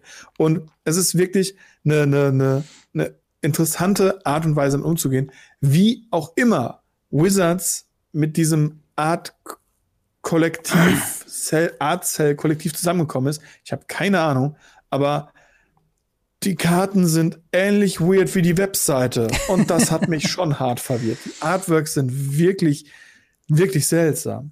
Genau, also die, die Karten, die in dieser Drop drin sind, also erstmal, wie haben wir es mitbekommen? Ich glaube, manche Influencer haben es schon vorher bekommen, richtig? Genau, manche und die Influencer haben das Ding schon, andere kriegen es geschickt, andere Influencer, die nichts mit Magic zu tun haben, haben es auch bekommen und ähm, ein, ein Wizards-Mitarbeiter hat selber dann gesagt, oh, voll cool, guckt mal hier, was wir gemacht haben.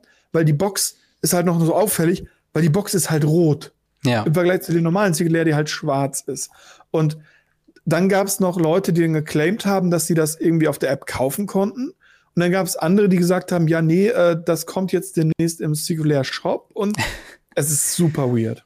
Genau. Und vor allen Dingen, also die Karten, die da drin sind, das sind halt, also wenn es ein Secret Lair Drop ist, die man kaufen kann, ist das schon ein Banger allein von den, von den Karten, die drin sind. Wir haben oh. eine Blood Moon, ein Grim Tutor, ein Sword to Plowshare, ein Cut to Ribbons und ein Planes, ähm, was erstmal eine, eine, eine weirde Wahl von Karten sind, vor allen Dingen, mhm. wenn man sich die Artworks dazu tut. Also ich glaube, das Planes, das sieht noch mal speziell speziell aus, oder?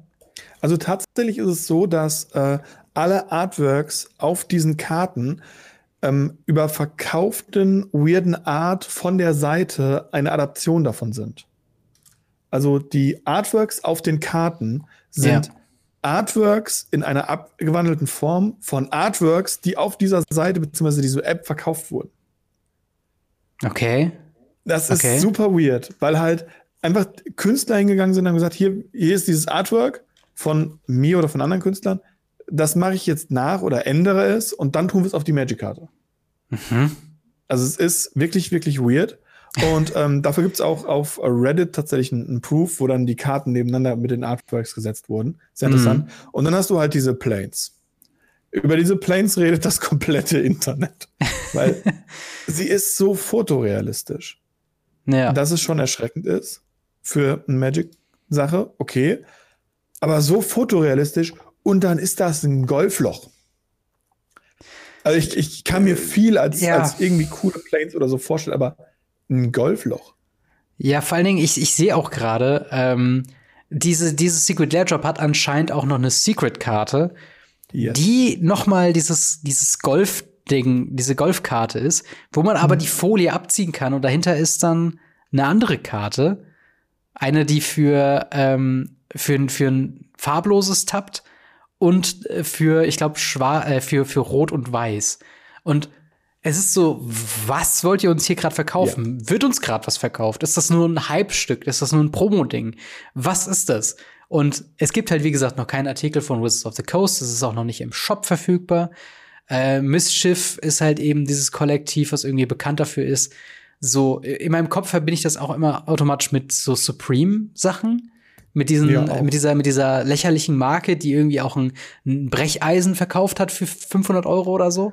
Auch, ja. Wo ich denke, was zum Teufel geht hier gerade ab? Also es ist für mich als jemand, der das jetzt nicht so super krass on board quasi ähm, verfolgt hat, sondern ich habe es halt nur so ein bisschen nebenbei so verfolgt, ist es halt einfach sehr, sehr komisch. Also ja. ich, keine Ahnung. Ich bin sehr, sehr gespannt. Ähm, was sich dahinter verbirgt, ob es da halt noch irgendwas gibt, wo man sagt, okay, ähm, da wird es jetzt noch mal eine große Ankündigung geben oder jetzt ist eine Aufklärung dabei und jetzt kann man es offiziell bestellen, weil das war ja auch immer so ein Ding von Secret Lair Drops, dass sie, dass jeder, der eine haben wollte, für einen begrenzten Zeitraum Zugriff drauf kriegt.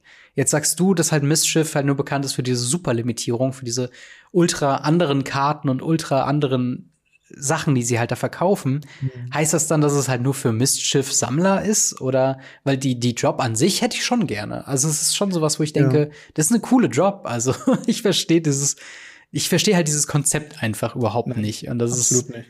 sehr, sehr komisch einfach. Also sehr, sehr komisch. Es, es, es spricht halt wahrscheinlich Sammler an. Ja. In irgendeiner Art und Weise. Und äh, da kommen wir auch zur nächsten News. Ähm, Sammler ist auch das, was, was Wizard of the Coast praktisch ja auch mit Secret Lair anscheinend aktuell versucht zu erreichen. Sammler ja, und Gamer. Weil mit Sammlern meine ich jetzt, äh, das wahrscheinlich auch schon alle gehört haben, in dem aktuellen Secret Lair Super Drop, der aktuell ausgeliefert wird, also mit Mark Poole, den Phyrexian Praetor und so weiter und so fort, gibt es 100 Veraska, äh, äh, nee, Viscar Seer ja. in Spiegelschrift das heißt, die Karte ist wie wenn ihr den, den Spiegel daneben hält, in voll, mit einer Nummerierung. Das bedeutet, es gibt nicht 100, sondern ihr habt dann die Nummer 1 von 100 oder die ja. Nummer 69 von 100 oder die Nummer 100 von 100. Und ja, das ist auch sowas, wo Leute sagen, wow, what, was? Haben wir jetzt, haben wir jetzt den ersten Teil von limitierten Karten auf eine gewisse Anzahl mit irgendwelchen Nummerierungen und wir hatten ja damals schon darüber geredet, über gewisse Tokens, mhm. die eine einmalige Karte darstellen. Ja. Und ist das jetzt der erste Schritt dazu? Ey, ich kann es dir wirklich nicht sagen. Also dies, dieser Print, das ist auch was, was einfach auf Reddit aufgetaucht ist, als eine mhm. äh, Special-Karte in einer Secret Lair Drop. Ähm, genau. Und es ist halt wie, es ist halt, wenn du es dir anguckst, wirkt es halt wie ein Missprint. Also es wirkt halt wirklich, als ob es halt ja falsch rum drauf ist, aber gleichzeitig diese goldene Nummerierung von, ich glaube, es war Nummer 77 von 100, mit über Zeit sind jetzt mehr und mehr davon irgendwie aufgetaucht und es scheint wirklich nur diese 100 zu geben. Mhm. Ähm, aber es ist halt, also komisch ist halt wirklich das Mindeste, wie man es beschreiben kann. Und es ist zum einen ein Visayas hier, was glaube ich halt eine, eine Kammen von, keine Ahnung, Innistrad oder was auch immer ist ist, so. eine Ankam ist auf jeden Fall eine gute Karte, die im Commander gespielt wird. Ja, aber, aber es ist halt so. Der da drin ist. Warum ja, vor allen, Dingen, vor allen Dingen, warum ist sie denn auch, ähm, warum ist sie denn auch geflippt? Also man kann sie ja nicht mal ordentlich lesen. Und nee. es ist so, keine Ahnung, also gut, das wäre ja sogar noch egal im Sinne von Secret Lair Drops, da kann man sowieso die Hälfte der Karte nicht lesen. Aber es ist halt, es ist halt so komisch. Es ist halt noch nicht mal so, wo ich denke, ah, okay, clevere Idee, ich verstehe komplett den Marketing-Gag dahinter. Sondern es ist halt einfach, wo du dir anguckst und denkst so, was? Was wollt ihr jetzt gerade damit? Also, ich werde jetzt nicht Beim losziehen und mir für 600 Euro eine Visierseer, nur weil sie genumbert ist, kaufen. Wenn ich für zwei Cent oder 20 Cent oder ein Euro oder zwei Euro halt mir die normale Karte kaufen kann und ich kann sie sogar noch besser lesen. Also, ach, keine Ahnung. Ich, ich, ich bin ein bisschen überfragt, was das angeht, wenn ich mal ehrlich bin. Ich muss sagen, ich feiere es hart. Echt? Aus einem ganz einfachen Grund. Ich liebe solche Gimmicks, dass du in einem Booster zum Beispiel eine Expedition aufmachen kannst. Mhm. Fand ich großartig. In einem Secret Layer deinen kompletten Drop dreifach und doppelt bezahlt zu haben oder vierfach oder fünffach, weil du die Nummer eins von 100 kriegst. Mhm. Random, einfach so obendrauf. Finde ich großartig. Für mich ist das keine Einschränkung, so nach dem Motto, oh, ich will den haben, ich muss den jetzt kaufen oder sonst was. Nein, wenn ich den haben will, dann kann ich mir den für zwei Cent kaufen. Ja. Wenn ich aber ein Produkt kaufe, wo dann halt so eine Sonderheit drin ist, so, so, so ein Special-Ding, dann kann ich mich wieder freuen. Hm. Das ist halt nicht dieses, ja, okay, ich mache jetzt einen Booster auf, hab einen voll Special Art Planeswalker da drin mit Extended Artwork und allem drum und dran, der kostet zwei Euro. Sondern das ist wieder die gute alte Zeit, wo man halt einen Booster aufmacht und einen Chromox rauszieht in einem goldenen Glitzer-Foiling und der Geld wert ist. Ja. Also da, ich liebe diese Expedition-Karten und das hier ist Expedition-Karten auf großem Niveau.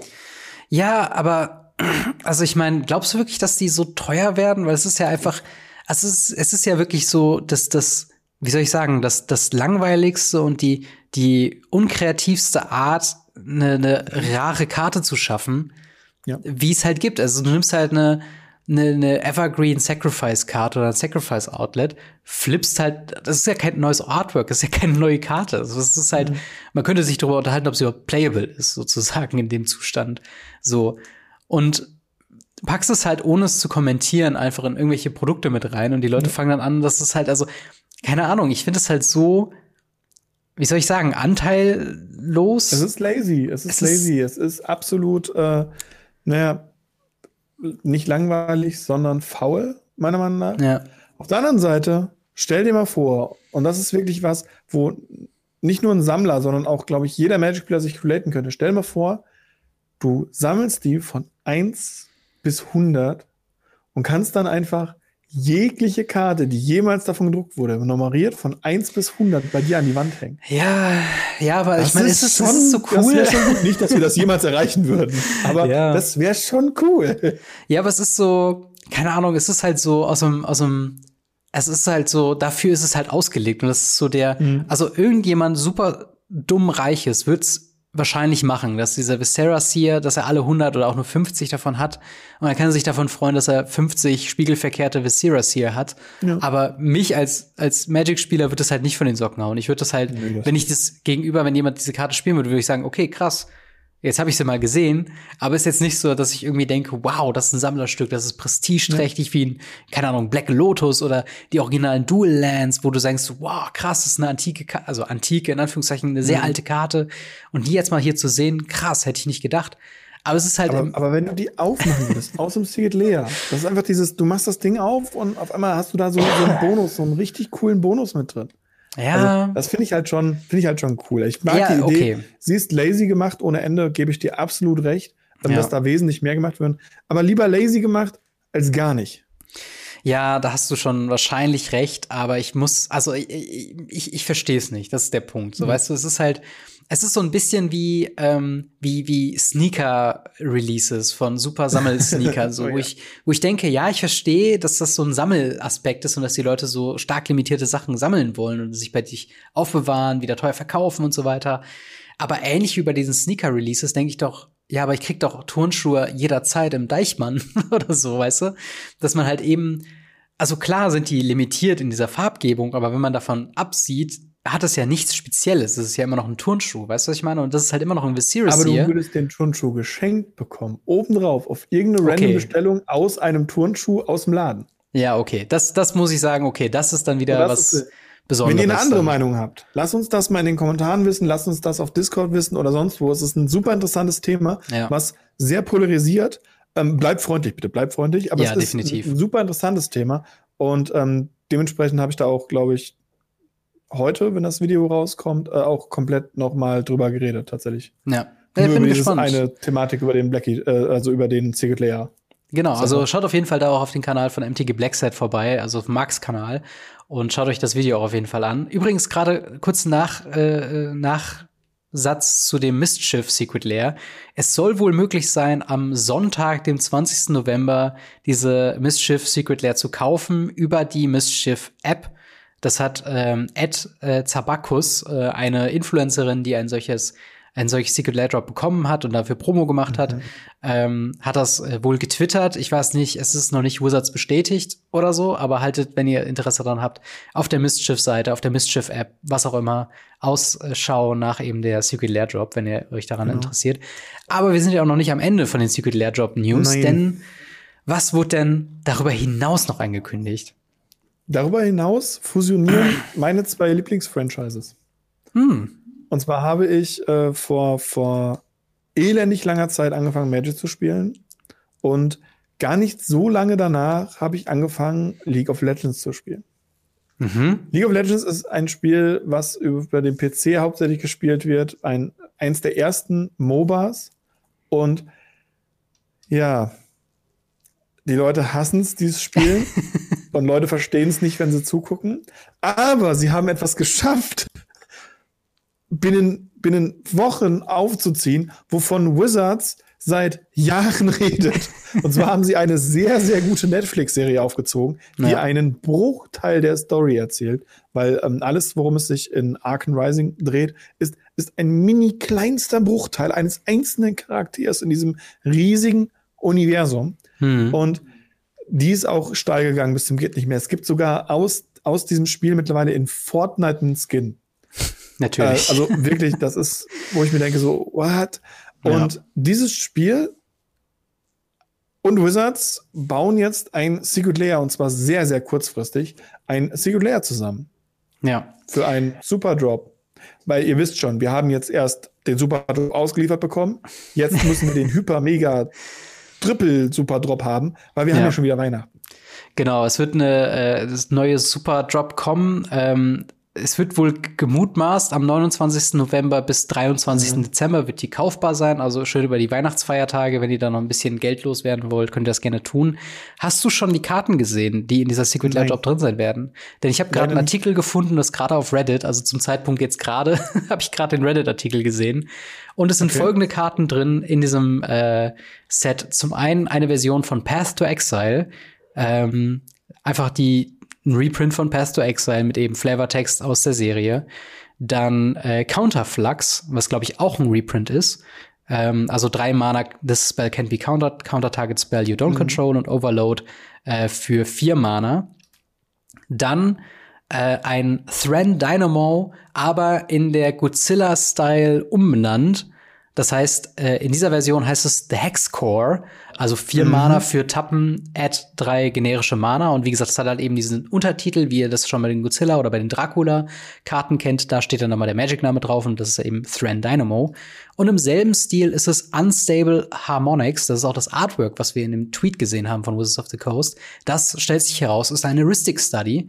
Eine drei Mana Enchantment. Mhm. Whenever an uh, opponent casts a spell, you may draw a card unless that player pays one ein Commander Super Staple, könnte man meinen. Ich weiß gar nicht, wie ja. teuer das aktuell ist. Teuer, teuer. Aber dann, also ich finde, die, jetzt wo ich die Karten auch gesehen habe, ist die Secret Lair allein vom Kartenwert, zumindest was jetzt gerade mein Bauchgefühl angeht, ist es schon wert. Also wir haben hier ja. äh, halt eben eine Ristic Study, eine Thran Dynamo, kann man sich darüber diskutieren, ob man die noch spielt in Commander. Counterflux im Izzet Deck kann man schon gut spielen. Oder mhm. dem Path to Exile, ein Evergreen in ähm, ja, vielen Formaten, wo sie eben legal ist.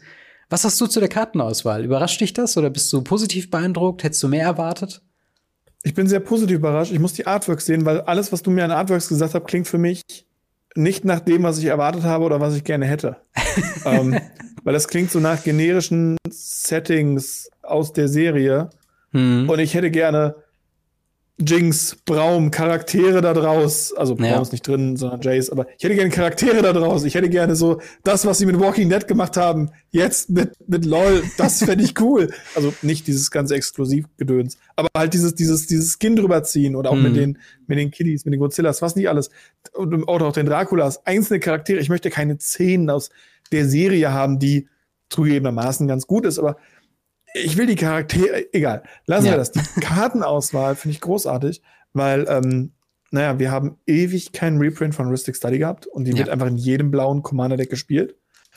Und Path to Exile sowieso, also das sind gute Karten, also macht mir aktuell ein bisschen Angst vom Preis, weil mhm. normalerweise orientieren die sich ja relativ nah am Marktpreis.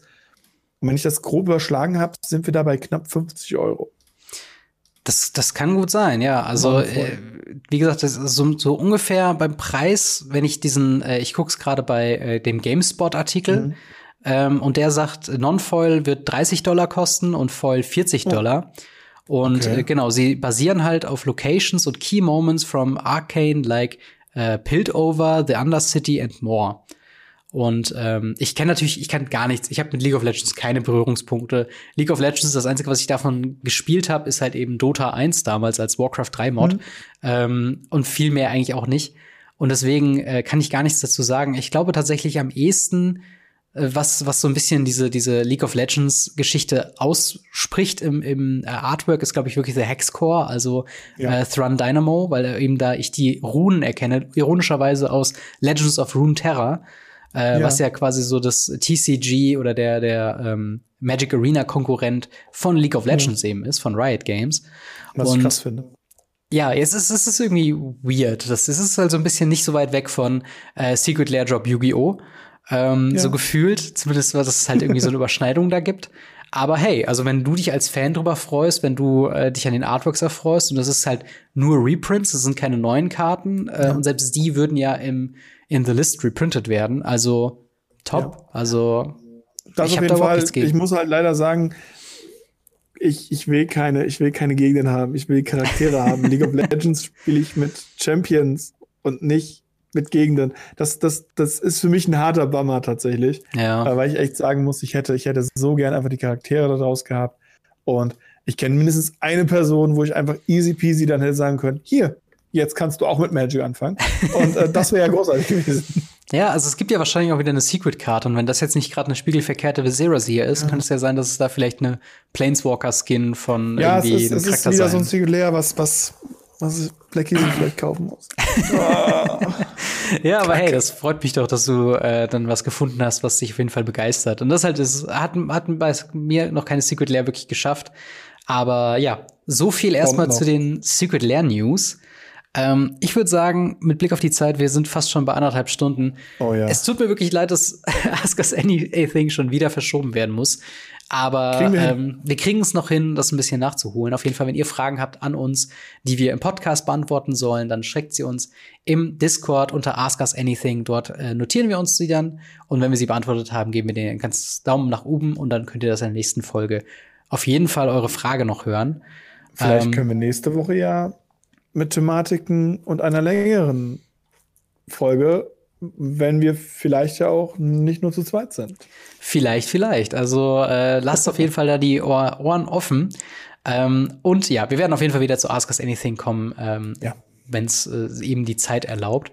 Ähm, und ja, dementsprechend äh, würde ich sagen, äh, wenn ihr das Ganze hier auf YouTube schaut, dann gebt uns doch gerne ein Like, abonniert uns, damit ihr keine weitere Folge verpasst. Dasselbe natürlich auf Spotify, Apple Podcast. Eine positive Bewertung ähm, motiviert uns auch immer weiter daran zu gehen und auch eben da könnt ihr eben folgen oder auf jedem Podcatcher, den es eben gibt, wo ihr bewerten könnt, wo ihr folgen könnt.